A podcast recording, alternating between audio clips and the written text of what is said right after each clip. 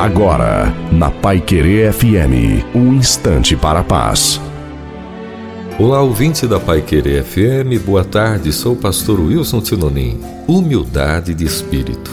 Bem-aventurado é uma palavra de origem grega que significa feliz, abençoado, numa época em que a felicidade conceitua-se em possuir o máximo de conforto, abundância de bens materiais, a busca até sacrificial da fama, grandeza e glória, parece-nos que não há bênçãos em ser simples, modesto, submisso, pobre e inferior. Jesus repreendeu os fariseus, chamando-os até de sepulcros caiados, raça de víboras, insensatos e cegos e acerca de si mesmo disse: Sou manso e humilde de coração. Ser humilde não quer dizer deixar de ensinar o que se sabe estar absolutamente certo, doa em quem doer.